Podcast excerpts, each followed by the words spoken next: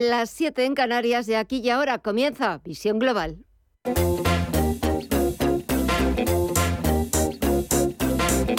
Esto es Visión Global con Gema González. Hasta las 10 de la noche tenemos dos horas por delante, dos horas que estaremos con ustedes para ofrecerles los mejores análisis, las mejores opiniones de lo que está pasando, de la actualidad que nos está dejando este lunes 19 de septiembre. Si echamos un vistazo a los mercados, es una sesión en la que los inversores están muy pendientes de la reunión de la Reserva Federal que comienza mañana martes, una reunión de dos días, aunque no será hasta el miércoles a las 8 de la tarde hora española cuando sepamos la decisión de política monetaria del Banco Central estadounidense. Pendientes solo de esa reunión de la Reserva Federal, aunque este lunes el Banco Central de China ha rebajado los tipos para revitalizar la economía del gigante asiático. Enseguida buscamos el primer análisis aquí en Visión Global con José Ignacio Gutiérrez Lasso, presidente de MG Valores, pero antes echamos un vistazo a las pantallas. Vamos a ver cómo han comenzado Wall Street como ha comenzado este lunes de nuevo. Vuelven las caídas, los números rojos en una sesión que está siendo muy volátil, con mucha cautela, mucha prudencia y también muchas dudas respecto a la cuantía de la subida de los tipos de interés por parte de la Fed. Tenemos al Dow Jones Industriales que está bajando un tímido 0,05% en los 30.806 puntos. El SP500 también está bajando un leve 0,09% en los 3.870 puntos, al igual que el sector tecnológico tenemos al Nasdaq Composite retroceder un 0,10% en los 11.437 puntos. En los mercados, en el mercado de la renta fija, estamos viendo un leve repunte en la rentabilidad, exigida al Treasury americano, al bono estadounidense a 10 años, está subiendo un poquito más de un 1% en el 3,48%, mientras que el índice VIX de volatilidad está bajando un 0,8% en los 26 puntos. Y en el resto de bolsas latinoamericanas, ¿cómo comienzan la semana? Mirella Calderón, muy buenas tardes. Muy buenas tardes, Gema. Pues comienzan con signo mixto el Merval de Argentina cotiza en los 149.000 puntos con un avance del 2,24%. El Bovespa en Brasil también lo vemos repuntar casi un 2 hasta los 111.449 puntos. El IPSA chileno, por su parte, eh, se mantiene en tablas en los 5.522 puntos y el IPC mexicano en los 46.472 puntos cae un 0,64%. Si miramos al mercado de vistas y materias primas, hoy ¿qué vemos, Estefanía Muniz? Muy buenas tardes. Muy buenas tardes, Mireya. Pues vemos signo mixto. En el caso de las divisas, el euro la vemos en negativo, debilitándose en su cruce con el dólar un 0,06% y lo vemos en los 1,0008 dólares, rozando esa paridad. En la libra, por su parte, eh, actúa ahora mismo en positivo, eso sí, de manera muy, muy moderada, prácticamente plana en el 0,03% arriba, en los 1,14 dólares. Y en las materias primas, al petróleo lo vemos en positivo. El barril de Brent suma un 0,63% en los 91,93 dólares y el West Texas de referencia en Estados Unidos a 85,3 con una subida prácticamente igual. En el caso del oro, hoy lo volvemos a ver en el terreno negativo, un 0,23% recorta en los 1.679 dólares la onza. Y en las criptomonedas, ¿cómo empiezan las semana, ya. Pues con números rojos, un 3,34% se deja Bitcoin hasta los 18.980 dólares. Ethereum, por su parte, los 1.329 dólares cae un 3,5%, un 4,27 abajo el Ripple, Cardano se deja un 3,86 y Solana en los 31,86 dólares retrocede un 1,5%. Pues así van los mercados, así va la economía y la actualidad. Titulares de las 8.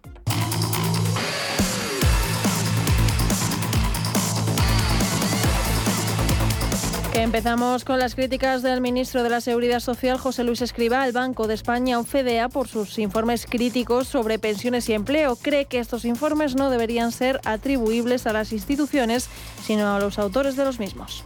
Algún día esperaré que, dado que el Banco de España publica documentos de trabajo, cientos de documentos de trabajo en un año, por multitud de autores, en algún momento eh, deje de atribuirse al Banco de España y seamos rigurosos como, como, se debe ser y como se es en otros países, la verdad. Cuando hay un documento de trabajo, el documento de trabajo, como dice claramente, vincula a los autores y no a la institución que hace la serie de documentos de trabajo. Por otro lado, el ministro sí ha sacado pecho al presentar los datos de afiliación adelantada de septiembre. Según los cálculos del Gobierno, en septiembre se crearán 60.000 empleos en términos desestacionalizados. De confirmarse estos datos, este sería el mejor septiembre de los años previos a la pandemia, teniendo en cuenta que es un mes tradicionalmente malo para el empleo al coincidir con el fin de la campaña de verano. Yo diría que este es un dato, 60.000 afiliados más en un mes, que sería muy bueno en cualquier contexto. Eh, por lo tanto, más notable aún en el contexto en el que nos estamos desenvolviendo como resultado del brote inflacionista asociado a la guerra de Ucrania. Esto quiere decir que desde que empezó la pandemia, eh, desde que terminó la, empezó la pandemia, de hecho, sí, desde ese momento, eh, ya tenemos 750.000 empleos más que el nivel prepandemia. Y seguimos con la división de opiniones dentro del Gobierno respecto a la propuesta de la vicepresidenta segunda Yolanda Díaz de topar el precio de los alimentos frescos. El ministro de Agricultura, Luis Planas, que está en contra, ya tiene otra aliada, la titular de Industria, Turismo y Comercio, Reyes Maroto. En un mercado donde hay competencia no es necesario intervenir. Por lo tanto, comparto eh, la reflexión y, el argumento que el ministro ha dado y que yo desde luego también creo que es así. Si hay competencia, eh, no necesitamos intervenir en un mercado en el cual eh, la cadena de valor ordena entre tanto, Yolanda Díaz está convencida de que las distribuidoras estarán a la altura de nuestro país en referencia a la próxima reunión que mantendrá con ellas. Como siempre digo, este es el problema fundamental que tiene nuestro país en este momento junto con la energía y la vivienda y desde luego estoy segura que las distribuidoras van a estar a la altura de nuestro país tal y como, por cierto, en la última de las reuniones le pedían todas y cada una de las asociaciones de consumidores y usuarios. Y la Comisión Europea ha propuesto este lunes crear un mecanismo para garantizar el suministro de bienes esenciales en caso de emergencias. Este sistema, según explica la vicepresidenta Margrethe Vestager, les permitiría exigir a las empresas que prioricen las entregas de bienes críticos a ciertos operadores y que expandan o reconviertan su producción. El objetivo objetivo es evitar situaciones como las que se vivieron durante la pandemia, cuando hubo escasez de productos esenciales como mascarillas. Y este lunes 19 de septiembre se cumple un año de la erupción del volcán en La Palma. 150 negocios todavía siguen cerrados en la zona de Puerto Naos por los gases, mientras los precios de los alquileres se han duplicado. Más de mil personas siguen sin poder volver a sus casas de Puerto Naos y La Bombilla, donde los expertos continúan cada semana haciendo mediciones. En este punto, el ministro de la Presidencia, Félix Bolaños, ha anunciado que su gobierno junto al de Canarias, prepara un plan especial de vivienda para estos vecinos. Por eso, desde el Gobierno de España y desde el Gobierno de Canarias vamos a poner en marcha un plan de vivienda para que estas personas que están alojadas en alguna parte en hoteles puedan acceder a viviendas. También vamos a ofrecer ayudas específicas a comerciantes, empresarios, autónomos que tuvieran su centro de operaciones en Puerto Naos.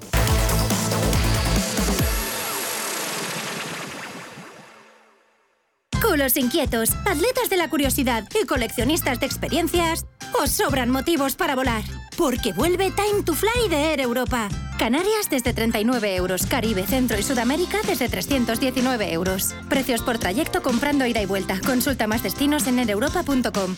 Air Europa, tú decides. Si caminas solo, irás más rápido. Si caminas acompañado, llegarás más lejos. Luna Sevilla es su asesor patrimonial de referencia. Prestando nuestros servicios como agentes de Caser Asesores Financieros, somos una empresa con amplia experiencia profesional y una clara apuesta por la formación de calidad, la información transparente y objetiva y por el asesoramiento financiero personalizado y continuado. Si desea más información, visite lunasevilla.es o llámenos al 91 762 3442. El análisis del día con visión global.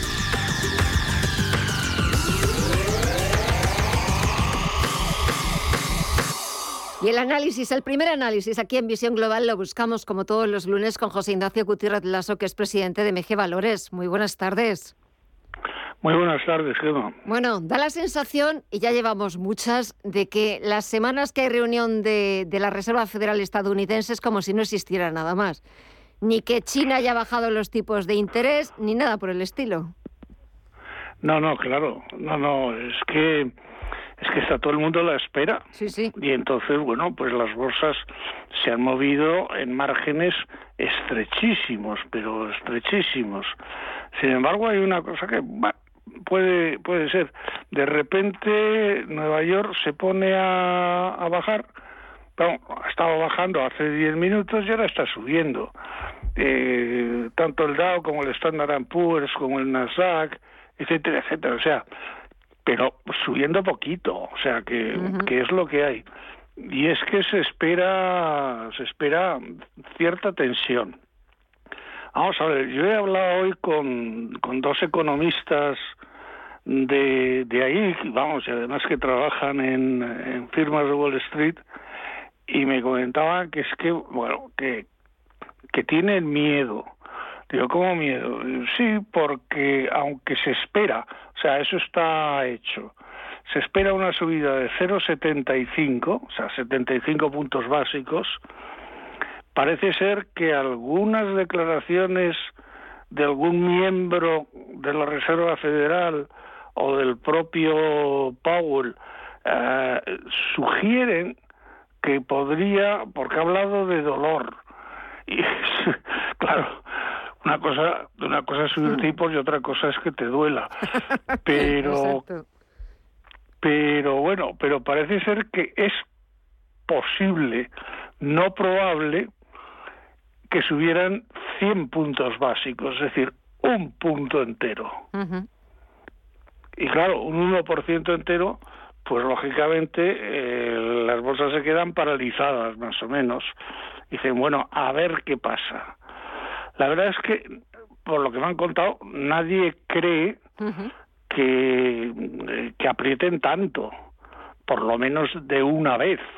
O sea, bueno, podría hacer hoy eh, 75 y, y 50 dentro de un mes y medio. Sí, pero, eh, pero así, José Ignacio, seguimos sin eh, afrontar con determinación la inflación. El último dato en Estados Unidos, por encima de las previsiones y del consenso, todo el mundo esperaba que ya mostrara cierta desaceleración. No hay desaceleración ni moderación, y menos en la subyacente. Pues esa es la realidad. Y entonces, claro, el miedo el miedo pues yo creo que está justificado. Ahora, yo la verdad mm, me parecería porque yo no recuerdo más que y en el año 81 o 82, principios del 82, una subida de un punto. Y creo que fue a finales del 81. Pero claro, es, eh, son 40 y algo años atrás y no me acuerdo muy bien de la fecha, pero fue, fue ahí. Y, bueno, no ha habido otra subida de 100 puntos básicos uh, desde entonces. Me acuerdo además que estaba de presidente de la Reserva Federal Paul Volcker y, y, era presidente de los Estados Unidos Ronald Reagan. Fíjate si ha, si ha llovido. Ha llovido mucho desde entonces, ¿eh? Por eso te digo. Y entonces, bueno, pues, oye, ahora, ¿Es posible? Sí, claro, sí, claro, sí, claro. Eh, todo el mundo está de acuerdo con que hay que llegar cuanto antes a los eh, 3.25, 3.50, ese sería el nivel en que prevén más o menos que la economía empezaría a enfriarse y por lo tanto a bajar la inflación. Bueno, pues, pues eh, todavía queda, mm. todavía queda. Que quieren acabar de una, de una vez o de dos veces a base de, dos martillazos ah, únicos, pues es posible, es posible. Ahora, yo me imagino que en la reunión de, del Comité Federal de Mercado Abierto, que es el que decide, eh, de, la Reserva Federal, pues, pues eh, no sé, no, no habría, me imagino, habría una larga discusión y no habría unanimidad, porque es una medida que nos ha tomado en 40, 41 años. Y tampoco la situación es como entonces. Ahora, la situación efectivamente, por ahora la economía no, no da señales de, de debilidad. Hemos tenido dos trimestres en los que, bueno, baja, sí, a menos cero, cero algo, pero sigue fuerte el mercado de trabajo. Empieza a haber alguna cosa en el mercado inmobiliario, pero eso es todo, eso es todo. Y mientras tanto siguen los niveles de inflación. Y bueno, pues es posible que, que peguen un martillazo importante, pues eso del 1. Yo apostaría por el 0,75, te lo digo sinceramente, pero pero pero, bueno no, se me quita el miedo tampoco o sea o por lo menos desde que he hablado hoy con estos pues la verdad es que me, lo han metido en el cuerpo y punto pues ahí está. Ahí está no no y, aparte el miedo es libre y tanto 75 como 100 puntos básicos lo, la cuestión es que los bancos centrales tienen que hacer algo porque... Pero 75 está bien, Pau, que, ya estamos acostumbrados. Exacto, también es verdad que ya estamos acostumbrados. Acuérdate la primera vez que subió 75 puntos básicos. Sí, sí, eh, Claro, claro. Ahora 100, Mm, pues no sé el mensaje o cómo se lo tomaría el mercado o el mensaje que intentaría trasladar la Reserva Federal eh, al atacar de golpe eh, con 100 puntos básicos un punto la subida de tipos. Yo no sé si es que mm, pues ha dicho aquí van todas y, y, vamos a ver si conseguimos moderar esa inflación como sea. Ya, yo estoy seguro de que como suban solo y solo entre comillas, claro 75 puntos básicos, la bolsa sube. o, espérate, que no suba también con 100. ¿eh? O espérate que no suba ¿Eh? también. Que espérate que no suba también con 100 puntos básicos, porque yo ya últimamente lo que hace la bolsa, lo que hacen los mercados, sí. no hay quien lo entienda. Sí. Sí, porque dicen, ah, por fin se han decidido a pegar un estacazo y eso es bueno y eso es tal, y venga, a invertir. Bueno, pues sí, es Cualquier cosa puede pasar. Es posible. Sí, sí. Claro, luego el caso de Europa, pues, pues es, es, que es completamente diferente. Pero mucho me temo que Christine Lagarde, pues, pues seguirá de alguna forma los movimientos ah, americanos también, porque entre otras cosas empieza a haber unas diferencias de cotización en las divisas relativamente importantes y bueno, en estos momentos estamos en la paridad dólar-euro. y, bueno, vamos a ver, aunque el, el problema es absolutamente distinto. El problema es absolutamente distinto. Me parece, no sé, ha sido Stiglitz, el premio Nobel, el que ha dicho que, que, bueno, que aquí no hay por qué subir tipos de interés porque de lo que se trata es, es de una retracción de la oferta de, de producto porque hay casi, o sea, porque bueno, pues porque no tenemos no tenemos los mismos la misma disposición de productos que teníamos antes a causa de la guerra, a causa de toda una serie de cosas. Y claro, pues pues efectivamente es es distinto. Si hay menos productos, automáticamente como el dinero que hay en circulación es el mismo, pues se paga más por los pocos productos que pueda haber.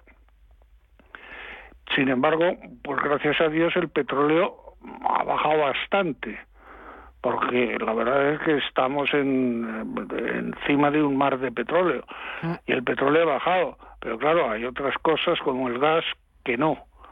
Y, bueno, pues vamos a ver qué es lo que, cómo, cómo se lo toma el Banco Central Europeo después de este movimiento de la Reserva Federal. De todas maneras, lo de la Reserva Federal te va a tocar en pleno programa. Sí, ya, ya, ya lo sé, ya me viene tocando. Lo, van a anunciar a las, a las dos, vamos, a, a, las ocho. Son las ocho, ocho de la tarde, hora peninsular. Claro, y a las ocho y media, Powell hablando. Si es que siempre me toca. Exacto, exacto. Luego lo vas a tener en vivo. En vivo y en directo. Calentito, calentito, Sí, sí, y aparte, lo más interesante, no solamente lo, lo que diga Jerome Powell, sino sobre todo ver al mismo tiempo que le estás escuchando la reacción de Wall Street, de la bolsa norteamericana, porque lo que haga Wall Street al día siguiente lo va a hacer Europa o más o menos prácticamente igual y sobre todo mensajito para, para Cristina Lagarde y los suyos que encima lleva desventaja porque cuando se ha querido poner manos a la obra la Reserva Federal le ha tomado la delantera pero desde hace mucho. Sí, pero, pero se la ha tomado siempre, cuidado. Sí, sí, también. O sea, no es no, no es ahora. sorpresa. no es ahora, exactamente. no. Pues eh, veremos a ver la próxima semana, el próximo lunes, a ver cómo reaccionan los mercados, a ver cómo lo digerimos también nosotros, no solamente los mercados y los inversores, a ver qué es lo que pasa estos próximos días, pero eso sí, en el calendario en rojo este miércoles con la decisión de la Reserva Federal. Nos toca aquí, como siempre, en directo. Dime, sí el lunes que viene las elecciones en Italia. que el domingo es el Italia. Rosh Hashanah que es el eh, año nuevo ah, judío. También. Y las elecciones en Italia. Y, entonces, bueno, pues eso eso trae tradicionalmente en Wall Street una, unas pequeñas turbulencias. Bueno, pues nada, pues vamos a agarrarnos al cinturón porque vienen curvas o tomarnos una biodramina. Cualquiera de las dos cosas me vale. José Ignacio Gutiérrez Lasso, presidente de MG Valores, como siempre, da gusto empezar así los lunes, empezar así la semana. que descanses y hasta el próximo lunes. Un fuerte abrazo. Igualmente, muchas gracias. A ti, adiós.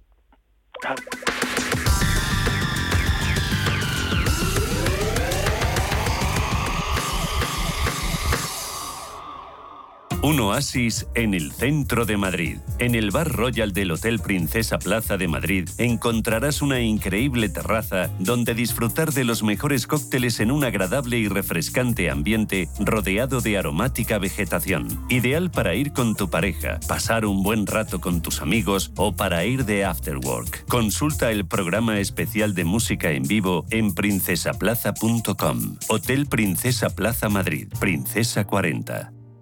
Antes de que amanezca te acompaña, escucha y ameniza las mañanas en Radio Intereconomía. Antes de que amanezca, con Guillermo Sancho Muela, de martes a viernes, de 6 a 7 de la mañana, en Radio Intereconomía. Visión Global. Facturas, alquiler, hipoteca, ocio, caprichos, viajes y muchas más cosas que implican dinero y tiempo, algo de lo que la gran mayoría carece. Por eso hay muchas personas que ya han elegido.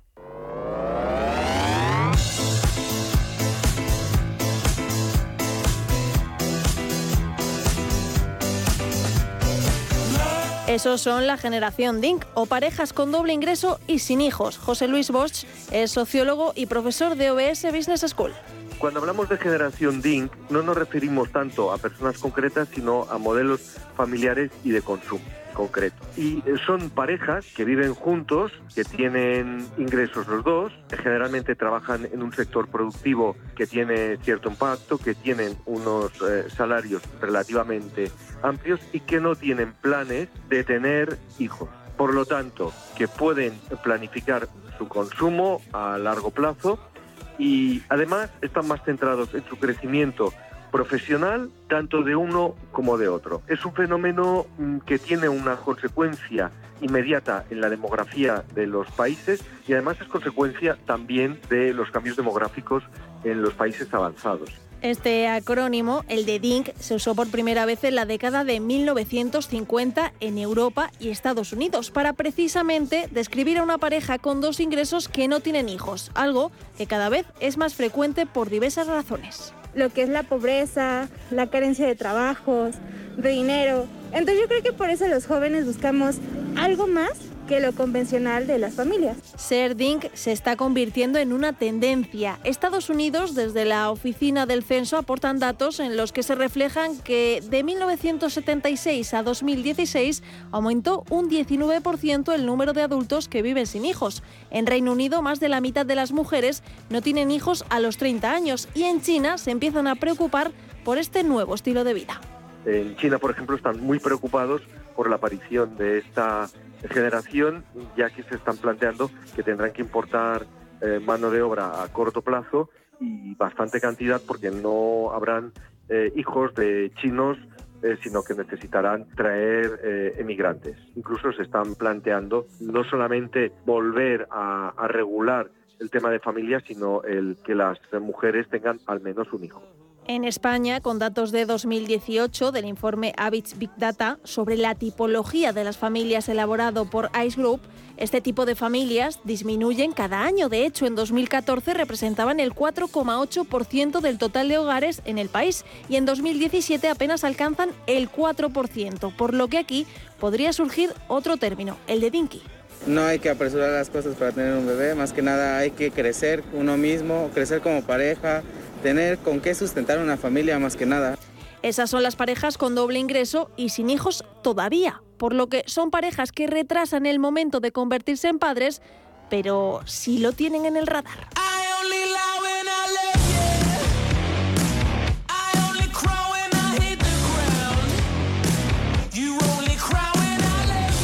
Históricamente la sociedad ha considerado el no querer ser padres como una falta de compromiso, inmadurez o hedonismo. Pero detrás de esa decisión puede haber muchos factores, como el deseo de disfrutar la vida solo con la pareja o el simple hecho de buscar la realización personal más allá del matrimonio o de tener hijos.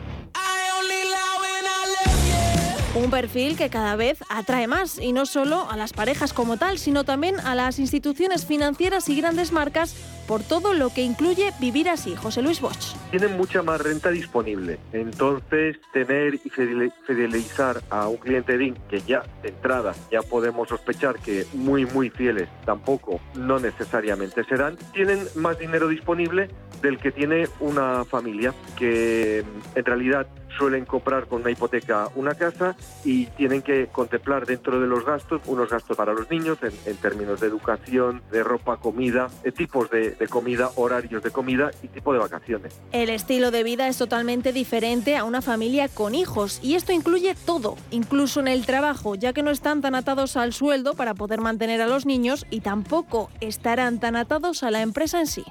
Esto tiene un impacto enorme en el gasto, en el cómo distribuyen el gasto y evidentemente en el estilo de vida, que está más centrado en el bienestar de las personas, en el bienestar de la pareja y en el crecimiento laboral. Esto también significa, y una consecuencia importante para los directores de recursos humanos, es que estas personas no dependen quizás tanto del salario porque tienen unos hijos a, su cargo, una responsabilidad está a su cargo y que en un momento determinado pueden decidir irse de la organización para buscar otras oportunidades laborales, aunque no tengan, por así decirlo, atado el salto a otra organización.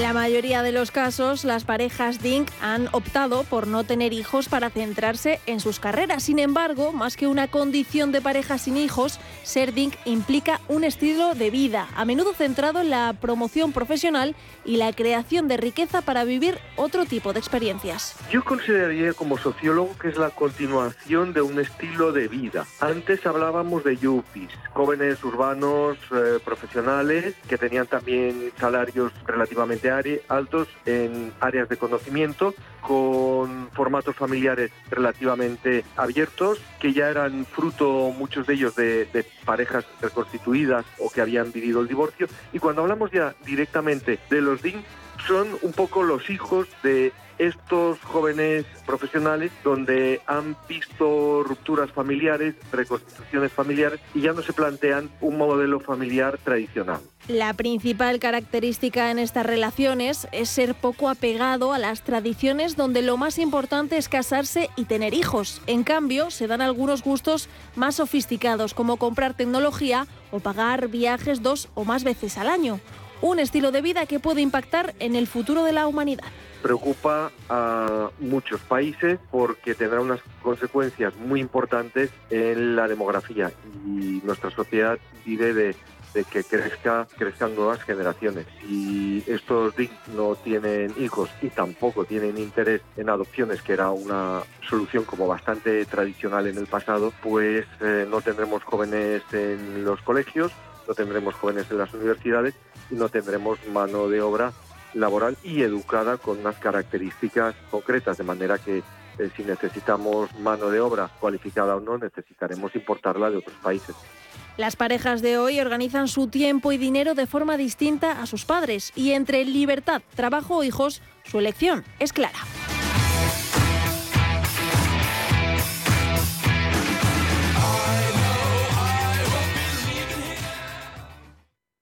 ¿Buscas vehículo de renting para tu empresa? Alquiver.es. Todo lo que necesitas en una sola cuota y sin sorpresas. Deja la movilidad a Alquiver y preocúpate por tu negocio. Visita alquiver.es.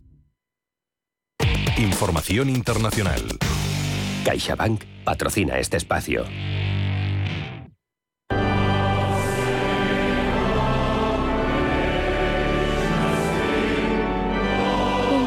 Protocolo tras la muerte de Isabel II, toca hacer balance. Vamos a dar detalles sobre cuánto se ha dejado Reino Unido en el funeral de su reina, cuántos mandatarios internacionales han acudido, cómo se ha desenvuelto ese gran dispositivo policial y más cosas. Esto es el funeral de Isabel II en cifras.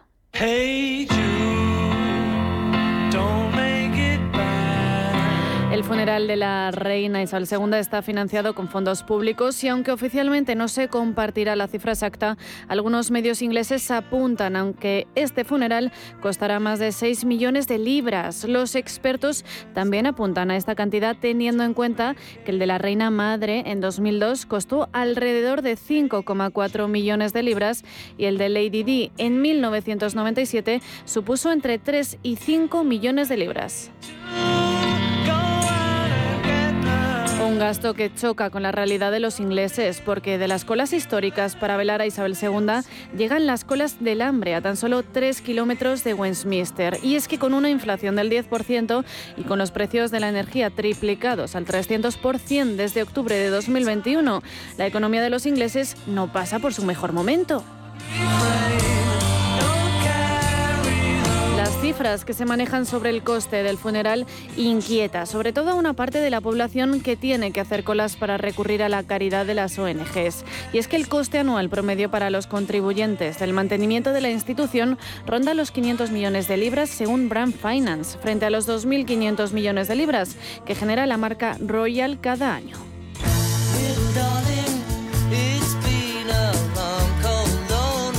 Sin duda, uno de los mayores retos ha sido desplegar un gran dispositivo de seguridad para el funeral de Isabel II. Londres es una ciudad blindada, según el subcomisario adjunto de la policía, Stuart Cundy. El dispositivo de seguridad incluye 10.000 policías, 1.500 militares y 142 miembros de la Marina Real. El objetivo es controlar hasta el más mínimo detalle. Mucha presencia policial que genera sentimientos encontrados en el viaje a los miles de turistas que se han acercado. Me parece muy adecuado, sobre todo con los antecedentes que ha habido en, en el pasado. Eh, para los que hemos venido a pasar el día a Londres, pues resulta muy cómodo porque, por ejemplo, queríamos ver el Buckingham Palace, imposible. O sea, hay unas colas horrorosas. Es un dispositivo de seguridad inédito en toda la historia del país. En una entrevista con Sky News, el alcalde de Londres, Sadiq Khan, ha valorado el acontecimiento como juntar el Maratón de Londres, el Carnaval, las bodas reales anteriores, los Juegos Olímpicos y todo ello en uno. This funeral is unprecedented. It's the largest gathering En total, of 500 jefes de Estado mundiales han llegado a Londres, entre los que se encuentran algunos como el presidente de Francia, Emmanuel Macron, el presidente de Estados Unidos, Joe Biden, los reyes eméritos y los reyes de España, de España Felipe y Leticia. Además de los mandatarios, 2.000 personalidades se han encontrado en el funeral de Estado para rendir homenaje a la reina. Como parte del dispositivo de seguridad, el Gobierno ha recomendado no viajar en avión privado. Todas estas cifras y estos costes suponen el culmen al funeral de Estado de Isabel II.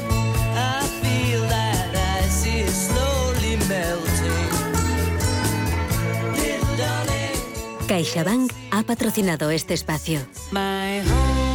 Un buen hogareño sabe que como en casa, en ningún sitio. Y que con My Home tiene un seguro de hogar, una alarma de Securitas Direct y financiación para instalar paneles solares EDP. Ay, hogar, dulce hogar. Infórmate en caixabank.es. CaixaBank.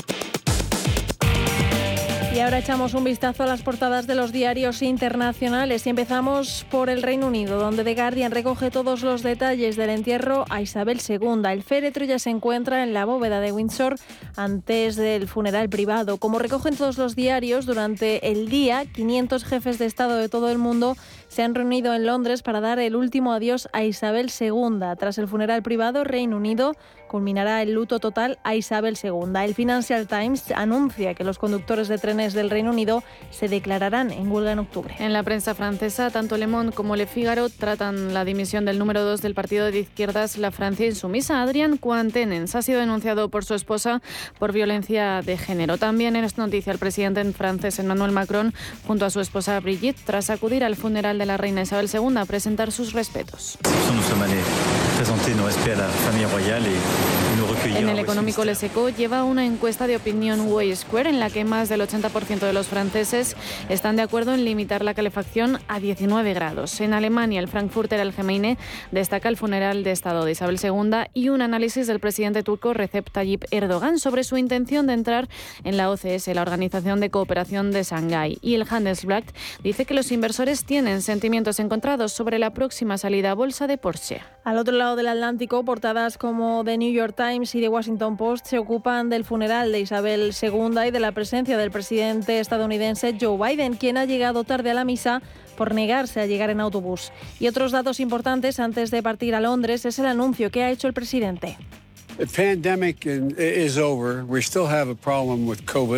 Dice que la pandemia ya ha terminado gracias al porcentaje de vacunación de Estados Unidos que ronda el 68%. En The Wall Street Journal lleva que las tasas de regreso a la oficina de Estados Unidos alcanzan un máximo desde la pandemia. Y terminamos con la prensa latinoamericana. El Clarín argentino recoge que el Fondo Monetario Internacional ha aprobado la segunda revisión del programa con el organismo que permitirá la liberación de unos 3.900 millones de dólares para Argentina. El Universal de México lleva las aclaraciones del presidente Andrés Manuel López Obrador sobre su, su propuesta de paz para la guerra entre Rusia y Ucrania. Ayer hasta repetí lo que propusimos para que se difunda más. Y quienes vieron, pero pues son sectarios o están este, a favor de una de las partes. Y también ha negado estar enfermo todo el fin de semana una campaña acerca de que estaba yo enfermo, de que ya estaba yo a punto de este, irme al otro mundo.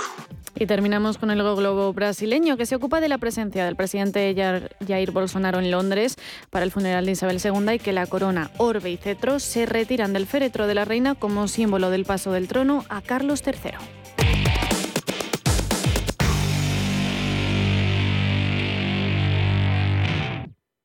¿Buscas oportunidades de inversión en Estados Unidos? Futuros y opciones sobre el SP500, Dow Jones, Nasdaq 100. Contratos tan populares como los microfuturos oro y plata. Entra en ebroker.es y descubre los futuros y opciones de CME Group. ebroker.es. Reinventando el trading. Producto financiero que no es sencillo y puede ser difícil de comprender.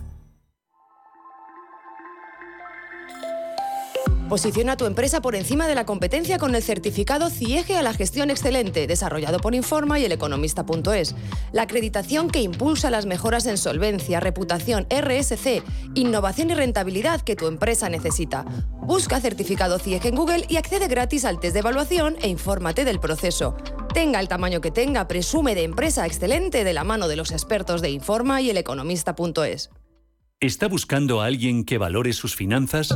¿O tal vez un financiero que tenga valores? Si lo que quiere es entender la economía, no se pierda Finanzas y Valores, los lunes de 2 a 3 de la tarde en Radio Intereconomía.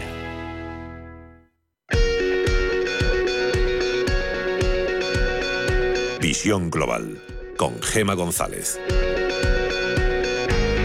Nos ha contado hace unos minutos, Estefanía, las cifras del funeral de Estado por Isabel II y en el Reino Unido, pero seguimos de cifras y cifras que nos afectan al bolsillo de los españoles, porque el aumento de precios, la inflación, que sigue disparada por encima del doble dígito, va a suponer de media un incremento del gasto familiar anual de 3.040 euros por familia, según un estudio realizado por la consultora ICE Group.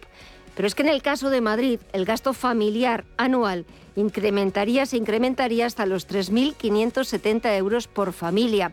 Y es que de seguir así con esta tendencia ascendente de la inflación, el gasto medio familiar en España se estaría incrementando en 250 euros al mes, mientras que en Madrid lo haría en 297 euros.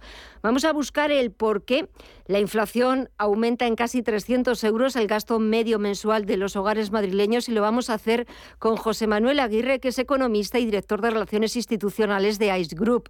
José Manuel, muy buenas tardes. Hola, muy buenas tardes Gemma y buenas tardes sus oyentes. Da la sensación de que la inflación no nos cuesta a todos por igual.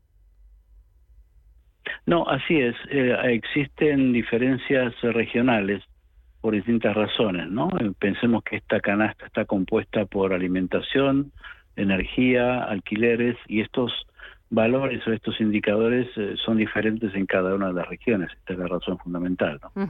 eh, si bien hay una media, como decía usted recién, hay diferencias. ¿eh? 297 es el incremento mensual, según hemos proyectado para Madrid, pero hay comunidades donde la cifra es bastante menor, como por ejemplo en Canarias, que es 217.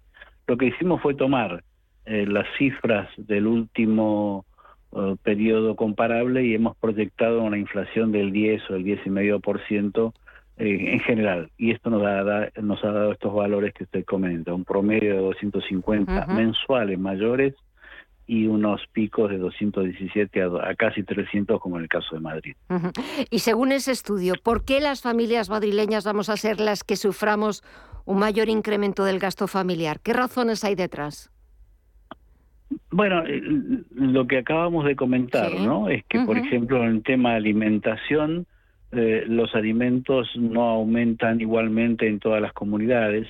Hay temas de fletes, hay temas de costes de origen, de proximidad, distintas razones. En el caso de energía, eh, también tenemos distintas razones que nos, eh, nos llevan a que los costes, ya sea que son tarifas concertadas o no, eh, y hay otros componentes como alquileres. Un alquiler en la zona de Madrid es muy diferente a, a Extremadura o a Castilla, ¿no? Entonces, uh -huh. todos estos componentes nos llevan a que, como más o menos sabemos en general, es más caro vivir en ciertas uh, autonomías o en ciertas regiones de España que en otras. ¿eh? Madrid, eh, partes del País Vasco, Cataluña, uh -huh. son en general más caros en algunos conceptos como alimentación, eh, vestimenta incluso, Uh, lo sabemos por experiencia propia, ¿no? Distintos tipos de componentes hacen que la canasta de precios sea diferente. Esto es un fenómeno mundial, ¿eh? es así en todo el mundo, no es solamente en España. Es cierto que estos datos que estamos hablando, este estudio que, que, habéis realizado por parte de la consultora ICE Group, lo habéis hecho en base a vuestros indicadores HABITS. Cuéntanos un poquito eh, cómo son estos indicadores sí. y sobre todo cuál es su sí, funcionalidad sí. y su objetivo. Correcto. Eh, es una base de datos sociodemográfica. ¿Qué quiere decir esto? Que es una base de datos anónima, ¿eh? donde nosotros conocemos en aproximadamente una manzana de localidad de una ciudad qué tipo de gente viven allí, ¿eh? qué edades promedio, qué tipo de educación, los valores de las viviendas, unas 1.500 distintas eh, vertientes o indicadores que nos hacen componer esta eh, base de datos que se utiliza para distintas razones. Por ejemplo, el valor de la vivienda, como decíamos recién, tanto en propiedad como en alquiler es muy diferente en distintas zonas de España. El consumo de distintos tipos de productos, toda esta información es pública, ¿eh? las produce eh, el Instituto Nacional de Estadística y nosotros uh -huh. tomamos esa información pública más otras que tomamos de Internet, de redes sociales, de distintas fuentes, alimentamos toda esta información y con metodologías eh, muy actuales, ¿no? De, de, de, tipo estadístico, reproducimos eh, el tipo de gente que vive, en, vuelvo a repetir, en una manzana. Todo esto para todo el territorio español. El tipo de gente quiere decir el, el tipo socioeconómico, no uh -huh. la persona con nombre y apellido y con DNI, ¿verdad? Uh -huh. Y esta información se utiliza para muchas razones, por ejemplo, para temas de marketing, para temas de campañas, buscamos un perfil de gente. Si queremos vender, por ejemplo, ropa de niños, buscaremos zonas donde haya familias jóvenes con criaturas. Si queremos vender eh, productos de yogur con alto contenido en calcio, buscaremos zonas donde hay señoras mayores que tienen problemas de osteoporosis, por ejemplo. ¿no? Estoy exagerando, pero dando un ejemplo. Sí, sí, sí, Estas bases de datos, al ser al ser ah, anonimizadas, lo que nos permiten es dirigir campañas. Nosotros lo hemos hecho para eh, justamente lácteos, ¿eh? una empresa de lácteos que hacía este tipo de yogur con alto contenido de calcio, utilizó esta base de datos sociodemográfica y su campaña fue cinco veces más exitosa que la que habían hecho anteriormente con otros productos similares sin esta base sociodemográfica.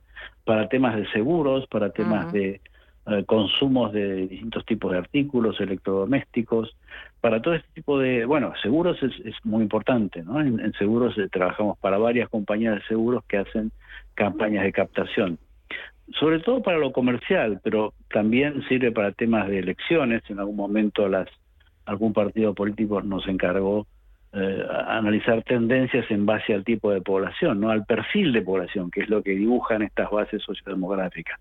¿Qué perfil de gente o de familias viven en determinadas zonas? Viven, insisto en esto.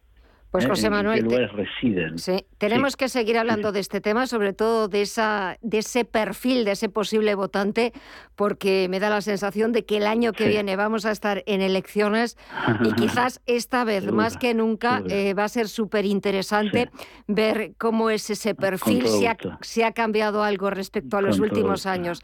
José Manuel Aguirre, economista y director de Relaciones Institucionales de ICE Group.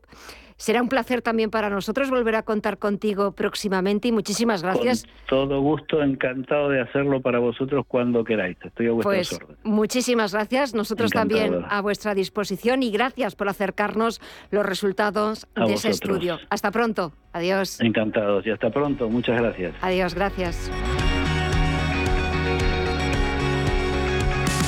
Visión Global, un programa para ganar. Seguimos analizando el impacto de una inflación absolutamente desmedida y de una inflación por encima del 10%. Hemos visto cómo afecta al gasto medio familiar dependiendo de la comunidad autónoma en la que vivamos y dependiendo de los gastos de vivienda, alquiler, eh, de ropa, etcétera, de alimentación. Hemos visto cómo va variando de una región a otra, de una comunidad a otra, pero también queríamos tratar aquí en Visión Global el impacto de la inflación, el impacto de ese incremento de los precios en el mundo rural. De eso va a tratar el próximo Congreso Nacional de Ingenieros Agrónomos que se va a celebrar dentro de unos poquitos días, del 26 al 28 de septiembre, porque quiere poner en relieve la función estratégica y fundamental que desempeña el ámbito rural para garantizar la seguridad alimentaria entre la población. Y esta tarde hemos invitado a Maricruz Díaz Álvarez, que es la presidenta de la Asociación Nacional de Ingenieros Agrónomos. Maricruz, muy buenas tardes. Buenas tardes, Gemma. Buenas tardes. Muchísimas gracias por aceptar nuestra llamada. un y, so- placer. y sobre todo también por hablar de la inflación, de este alza de los precios, quizás desde una perspectiva en la que no habíamos caído hasta ahora, y es la perspectiva del mundo rural, de abaratar ese precio de la cesta de la compra desde el origen, desde la raíz. Pues sí, eso es fundamental, o sea, porque dentro de la cadena alimentaria, bueno, esta subida de la energía nos ha afectado a toda la cadena, pero a la productiva, que es la que nos preocupa en este congreso, porque se trata de buscar soluciones para el reto demográfico, pues esa puede puede atacar de forma muy peligrosa. Es decir, si, si el precio de la energía se mantiene a estos niveles o sube, eh, vamos a tener un problema de abandono de, de actividad agraria, porque no puedan, no- se, se trabaja con márgenes relativamente pequeños y entonces pues no van a, no van a poder soportarlo.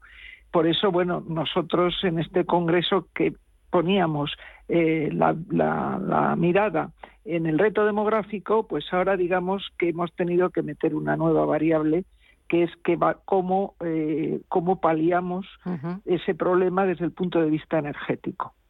Y bueno, eh, esa va a ser nuestra, nuestra discusión eh, los días 26, 27 y 28, el 29 también.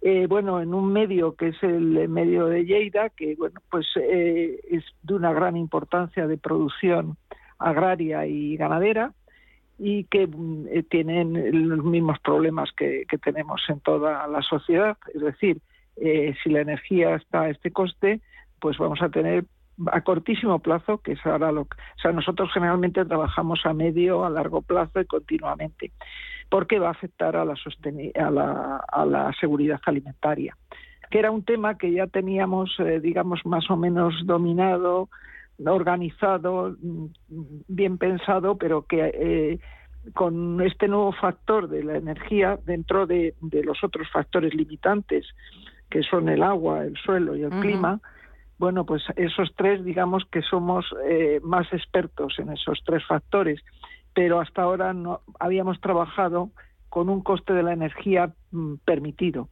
Ahora tendremos que meterlo como un nuevo factor limitante para la producción.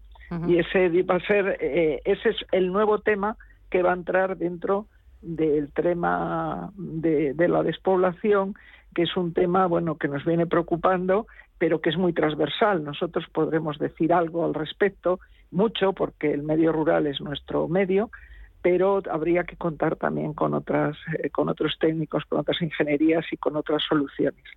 Y eso es lo que vamos a intentar plantear, a ver cómo a corto plazo podemos disminuir este coste, digamos, de la cesta de la compra, que se llama así, pero que es un coste generalizado.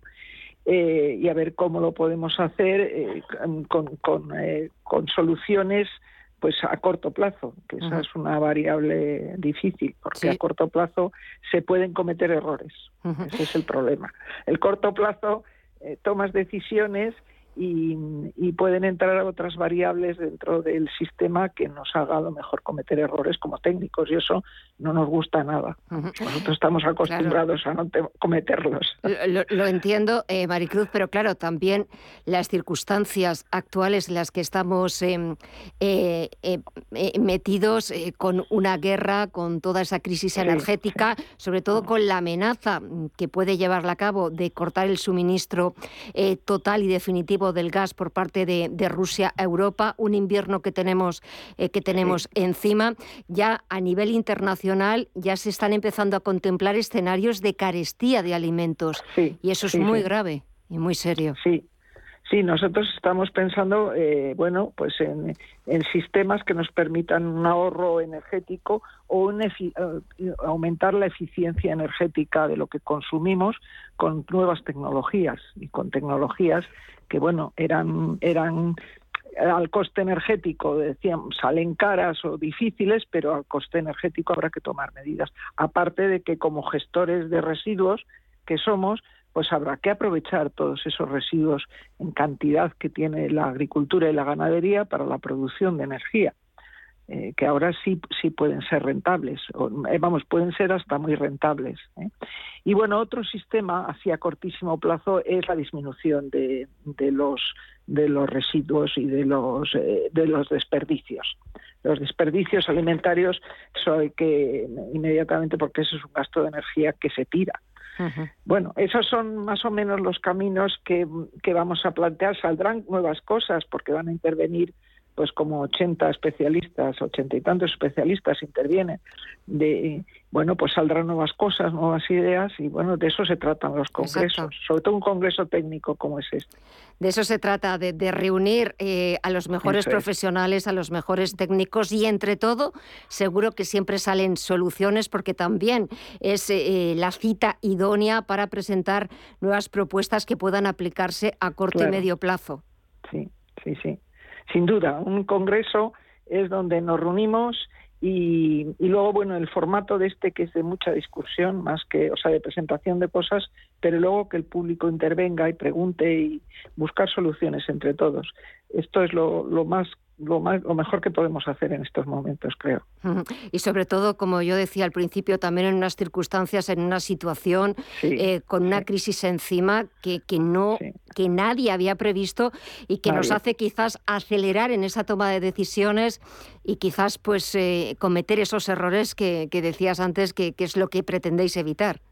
Claro, bajo todo concepto, claro. Nosotros como ingenieros solemos plantear los problemas e intentar solucionarlos. Suelen aparecer varias soluciones. Luego la elección pues interviene más economistas, políticos, etcétera, etcétera. Pero bueno, esperamos eh, que las conclusiones eh, yo creo que van a ser interesantes y que podemos aplicarlas a, a corto plazo.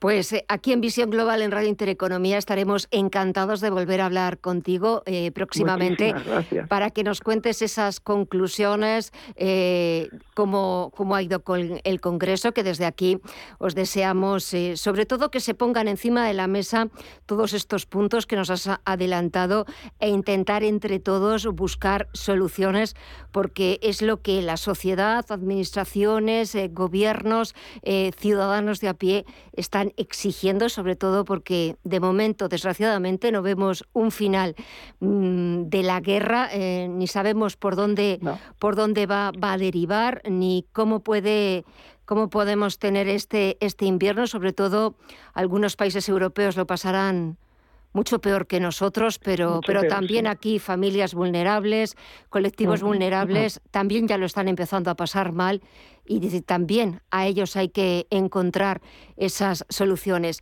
Maricruz Díaz, presidenta de la Asociación Nacional de Ingenieros Agrónomos, que vaya estupendamente bien ese quinto Congreso Nacional de Ingenieros Agrónomos que se celebra del 26 al 29 de septiembre en Lleida, eh, que vaya estupendamente y la próxima semana hablamos de las conclusiones. Maricruz, un placer. Muy bien, muchísimas gracias. A vosotros. adiós. adiós. Y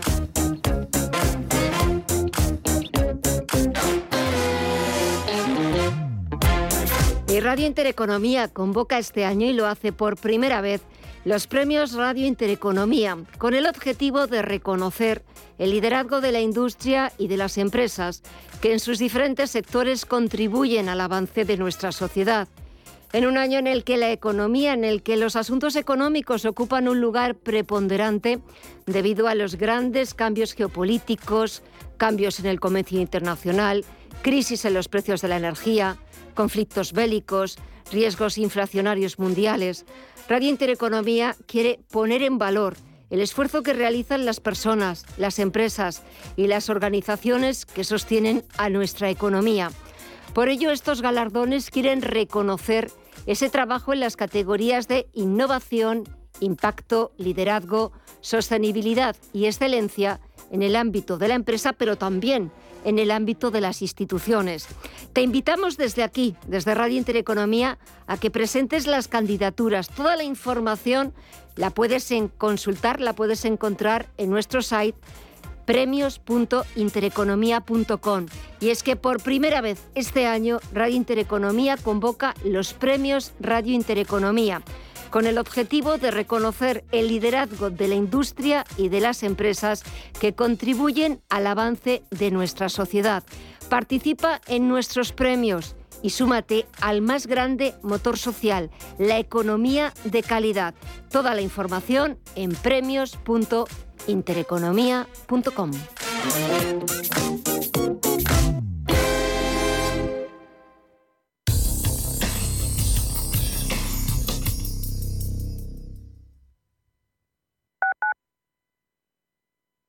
Si vas a tener un hijo, tenemos algo que contarte. La Comunidad de Madrid lanza su estrategia de natalidad con ayudas de hasta 14.500 euros por nacimiento de hijos, nuevos incentivos fiscales para familias y medidas para facilitar la conciliación. Entra ya en comunidad.madrid barra natalidad y descubre el nuevo buscador de ayudas a la natalidad. Creamos familia. Comunidad de Madrid.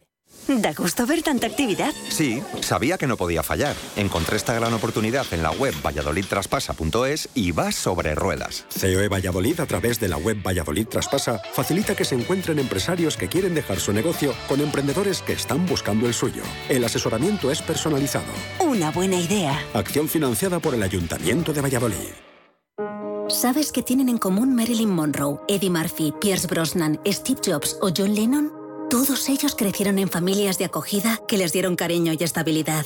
Acoger a un menor es darle un hogar y ayudarle a construir su futuro. Campaña financiada por la Unión Europea Next Generation. Plan de recuperación. Comunidad de Madrid.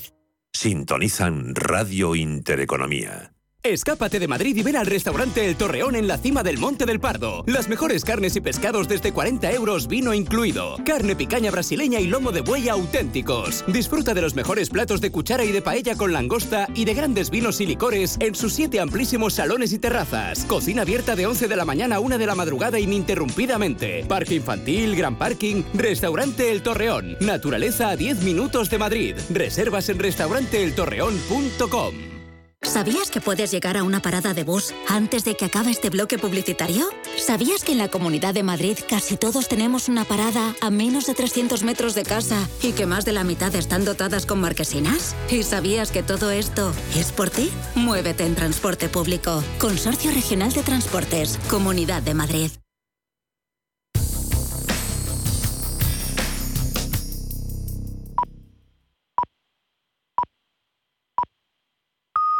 Son las nueve de la noche.